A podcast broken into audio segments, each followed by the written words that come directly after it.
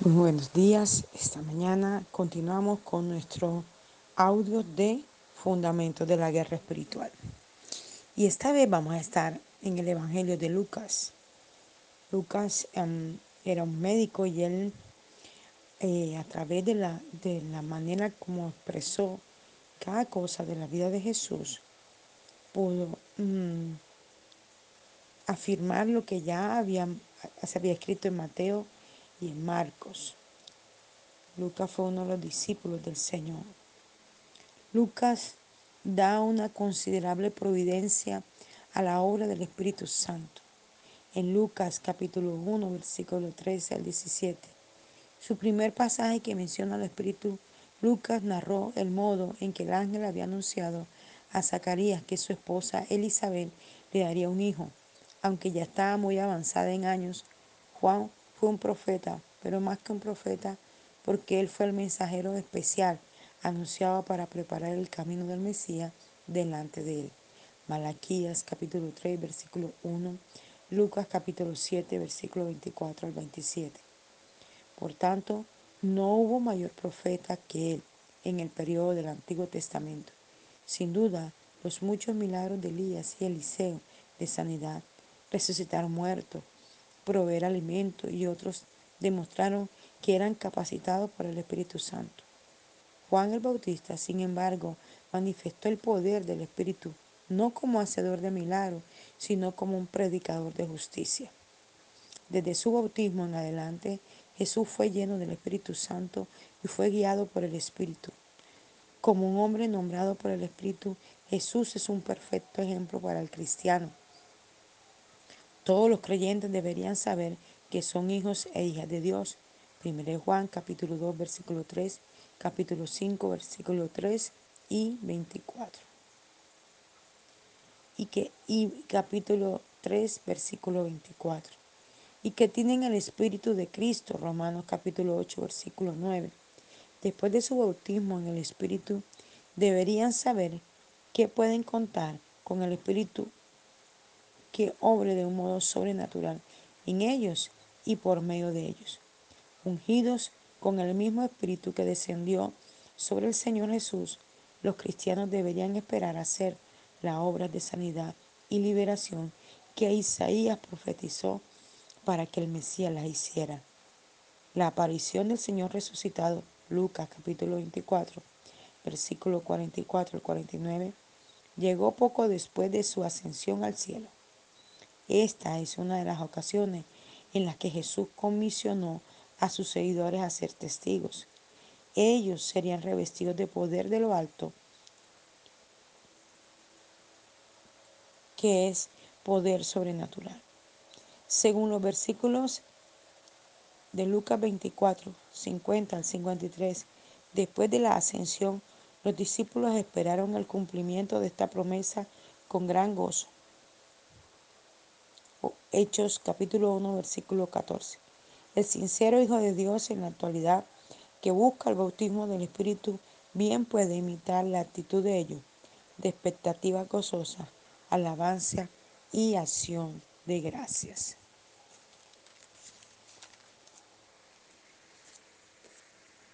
La profecía es el resultado de estar lleno del Espíritu Santo.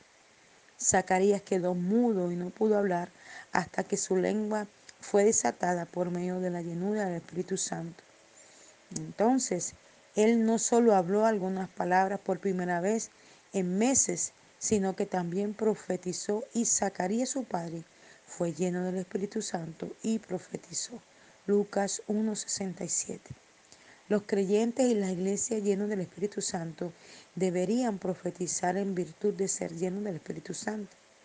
Deberíamos rebosar, lleno es la palabra griega que es e, e t h o que significa imbuir, influenciar o proporcionar. Los creyentes llenos del Espíritu deben, deberían hablar por influencia del Espíritu Santo, porque han sido imbuidos, influenciados y se les ha proporcionado abundancia de la vida del Espíritu de Dios. Bajo la influencia del Espíritu pronunciaremos palabras que traen edificación, exhortación y consolación, y siempre hay una abundante provisión de tales palabras que nos da por el Espíritu Santo de Dios.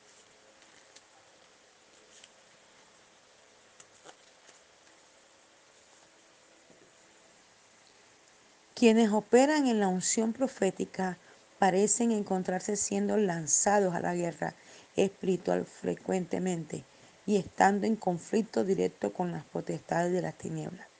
La unción profética con frecuencia es confrontacional. Un ejemplo de esa unción confrontacional es Elías, quien desafió y confrontó a las potestades de idolatría en el monte Carmelo. Debido al oficio de profeta, él pudo derribar la fortaleza de Baal que gobernaba Israel. Como resultado del ministerio de Elías, finalmente llegó juicio sobre la casa de Acab. Mediante las proclamaciones de los profetas, espíritus malos son desarraigados de los, mm, de los lugares donde mora. Quienes tienen el oficio de profeta hablan con más autoridad que los creyentes que profetizan por el espíritu de profecía o por el simple don de profecía. Las palabras de los profetas son como una hacha puesta a la raíz de los árboles. Lucas capítulo 3 versículo 9. Por medio de sus palabras divinamente inspiradas, cada árbol que no lleva fruto es cortado y echado al fuego. En medio del verdadero ministerio profético, solamente los que son fructíferos y productivos para el reino permanecerán. Por eso debemos trabajar todos los días para que haya fruto en nuestra vida para el Señor. Hay algunas personas que quieren profetizar a causa de una recompensa monetaria. Tienen un don profético, pero su propósito para profetizar es aprovecharse del pueblo de Dios económicamente. Hasta pueden ser precisos en el espíritu porque profetizan por un don genuino, pero su carácter tiene errores hasta el punto en que se aprovecharán del pueblo de Dios. Los temores y las presiones económicas pueden empujar a las personas a acudir a estas tácticas. Vida a Dios que mantenga puro su corazón y capaz de discernir a un falso profeta. Con frecuencia los conocerá por sus frutos. Mateo capítulo 7 versículo 16, Lucas capítulo 6 versículo 44. No permita que la existencia de profecía falsa evite que usted reciba la verdadera. Eso sería como decidir no pagar sus compras con billetes porque ha oído usted que hay personas que ponen en circulación billetes falsos. Wow, tremendo esto. y esto lo estamos viendo muchísimo en estos últimos tiempos. Eh, la gente profetiza por una dádiva económica y este don ha sido entregado por el Señor aquel que decide caminar bajo la dirección de Dios. Nada es imposible para con Dios, así que a través de la oración nada es poco convincente. La oración le da permiso al cielo de que invada la tierra. Por medio de esta disciplina somos capaces de descender el cielo para que contenga la crecida del infierno. Usted debe darse cuenta de que Dios nunca lo abandonará, sino que siempre está presente, queriendo operar su voluntad en su vida, como dijo Teresa de Ávila. Todas las dificultades en oración pueden ser rastreadas a una causa. Orar como si Dios estuviera ausente, Dios está aquí con usted, viviendo dentro de usted, listo para liberar su reino a través suyo, porque el reino de Dios está entre vosotros. Lucas capítulo 17, versículo 21. Cada creyente está equipado con un arsenal que tiene el poder de alterar la vida y cambiar el mundo. Para los que con toda razón aprecian el privilegio de tener acceso al parque de posibilidades de Dios, cada palabra hablada a través de esa persona o por ella contiene un poder enorme, innovador, con potencial creativo y regenerativo. El Padre nos ha rogado a cada uno de nosotros que vengamos y participemos en un diálogo que pone en orden de batalla a los ángeles y libera el armamento de guerra. Un armamento que produce un impacto en el plano espiritual y afecta la manera en que los sucesos se devienen en el mundo natural. Él sigue esperando a aquellos que tengan la valentía de tomar el desafío y su lugar en los más altos rangos de su ejército. Dios tiene suficientes soldados rasos, lo que ahora desea son generales que paguen el precio de la dedicación y disciplina para escuchar sus estrategias divinas e implementar sobre la tierra. Hay mucha gente que se conforma con lo poquito que tiene. Vienen a la iglesia, levantan las manos, oran, se van, regresan, la misma historia, orarán cinco minutos, pero no se deciden a obedecer el llamado que Dios puso sobre ellos. Y este reino es para gente valiente, gente que aunque vea que esto está difícil, le crea a Dios, avance con Dios y camine con Dios. Pasos para la sanidad por liberación. Los creyentes pueden ser sanados especialmente cuando su enfermedad es causada por un ataque satánico o una atadura. Son necesarios siete pasos para la sanidad. Paso número uno.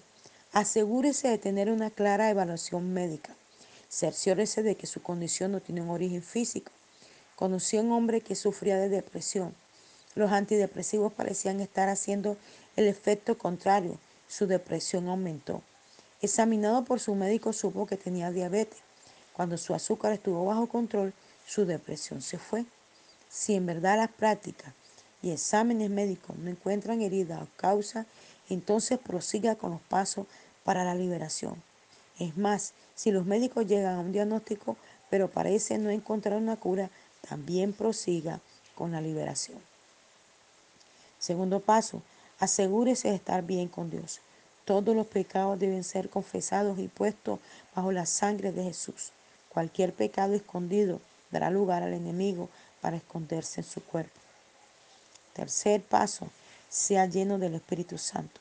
Sométase al Espíritu Santo para una nueva llenura y asegúrese de que quienes estén asistiéndolo en liberación hayan hecho lo mismo.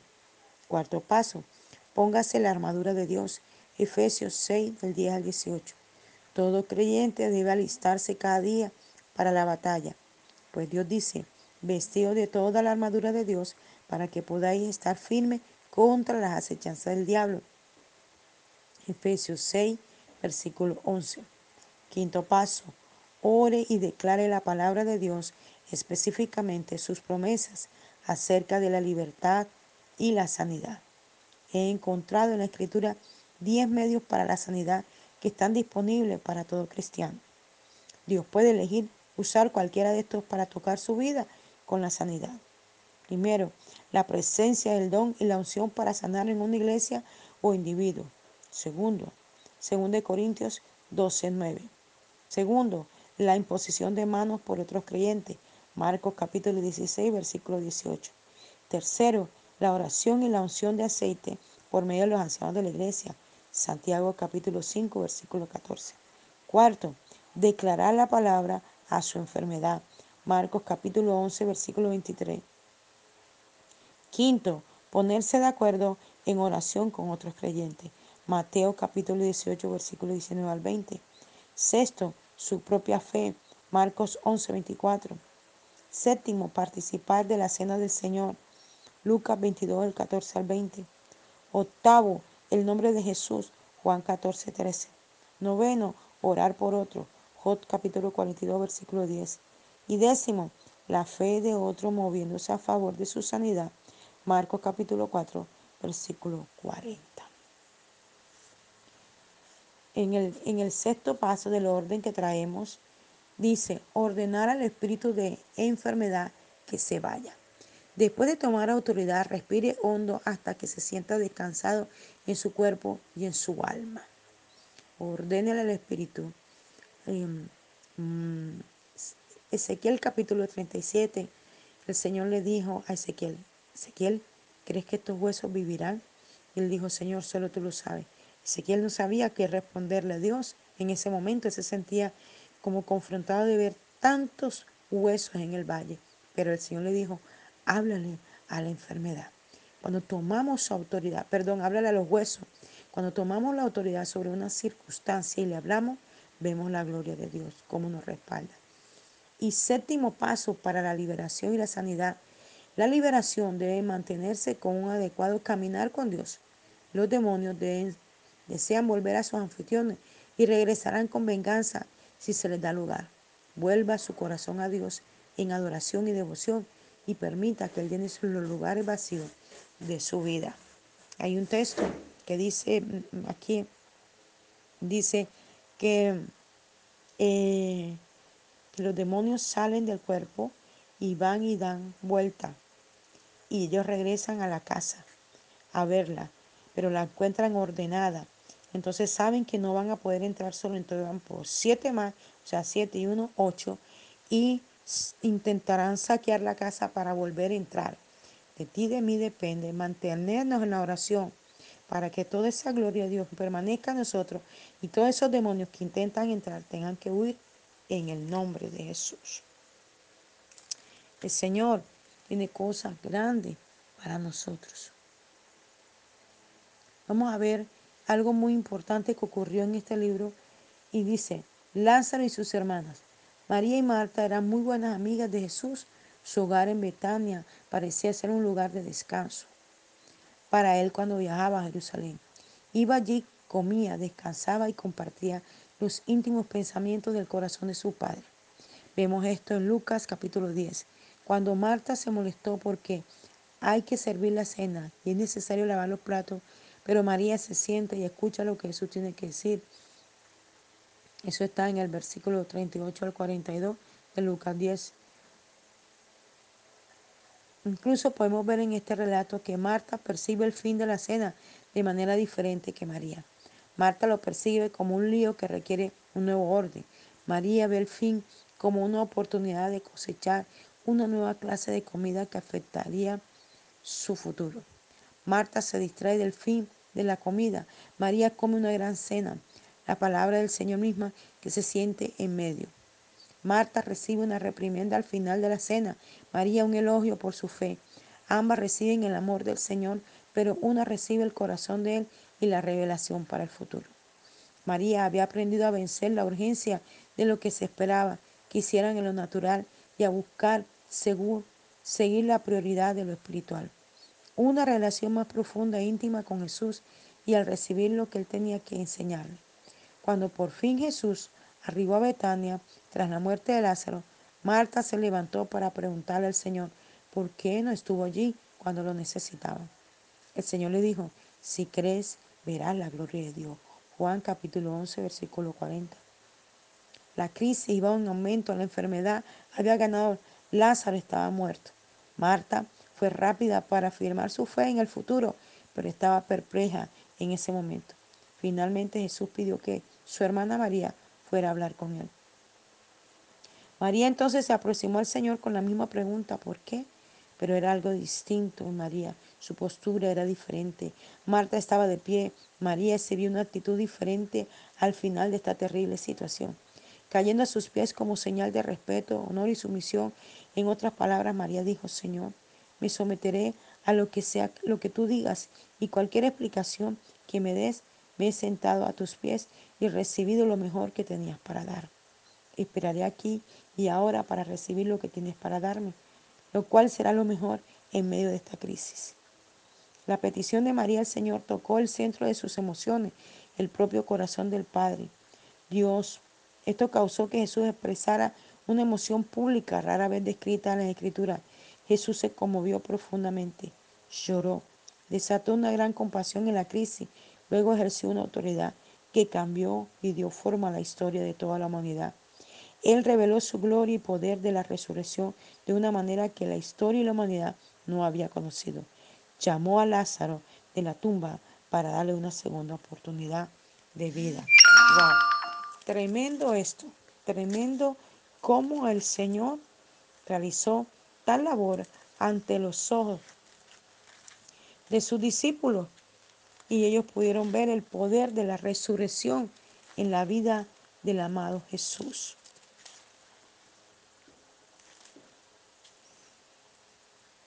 El diablo siempre ha aborrecido la unción profética y siempre ha intentado matar a los profetas de Dios. Lucas capítulo 11, versículo 49 al 51. Jesús dijo que desde el profeta Abel hasta Zacarías los habían matado. El diablo aborrece y toma la presunción y teme, el diablo aborrece y teme a la unción profética. Y esa es la razón por la cual hizo que Caín se levantase y matase a su hermano. Él hizo que Jezabel intentase matar a todos los profetas de la tierra. Díaz tomó a más de 100 profetas y los escondió en una cueva porque Jezabel quería aniquilar a los profetas de Dios. Herodías, que estaba poseído por un espíritu de Jezabel, hizo que cortasen la cabeza a Juan el Bautista. Hay algo sobre el espíritu profético que el diablo aborrece porque hace mucho daño a su reino de las tinieblas. Él quiere matar a los profetas y callarlos porque las palabras que salen de su boca tienen mucho poder. Son como un martillo, están tan ungidas que rompen cosas en la esfera espiritual. Los profetas somos usados para dar una palabra y romper lo que el diablo ha intentado dañar en la iglesia. Pero que estos audios de Fundamentos de la Guerra Espiritual puedan ayudarte mucho. Te habló el apóstol Daniel Rentería desde el altar de Mensajeros de la Cruz de Cristo, Barranquilla, Colombia. Un abrazo fuerte a la distancia.